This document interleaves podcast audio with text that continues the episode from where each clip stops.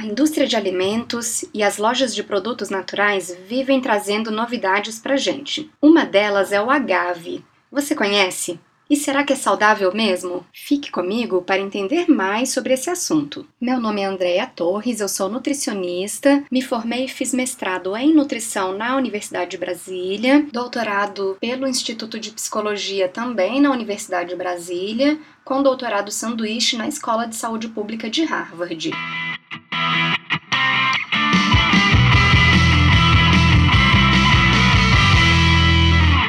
Pois é, Muita gente vem trocando o açúcar pelo agave. Essa plantinha é utilizada no México para a produção da tequila e também para a extração de um xarope adocicado denominado agave, que é riquíssimo no açúcar frutose. A frutose é exclusivamente metabolizada no fígado isso é um problema, pois em excesso estimula a produção excessiva de triglicerídeos, aumenta em grande proporção a produção de insulina e essa hiperinsulinemia pode levar à resistência à insulina e depois ao diabetes. A grande produção de triglicerídeos também leva à esteatose hepática, à hipertensão e estimula por diferentes vias o aumento do ácido úrico. O mesmo acontece, por exemplo, se a gente comer mel em excesso, tomar refrigerantes ou consumir alimentos ultraprocessados, em que um dos componentes é o xarope de frutose. Por isso, o ideal mesmo seria não adoçar nada,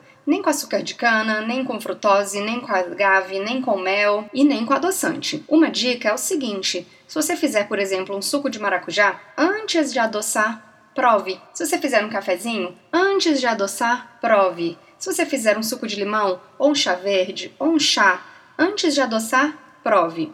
E depois, Tente adoçar o mínimo possível e vá reduzindo as quantidades gradativamente até conseguir tomar qualquer uma dessas bebidas sem edulcorante nenhum. Em 2012 eu gravei um vídeo de uns 20 minutos sobre esse assunto, então se você quiser entender com mais profundidade, procure ele no meu blog com o título Os efeitos dos refrigerantes e da frutose no organismo. Se você gostou desse podcast, me segue lá no Twitter também, Andrea A Torres, ou então lá no Instagram, Andrea T. E para saber muito mais sobre nutrição, acesse o meu blog nutrioga.com.br. Aguardo você no próximo episódio.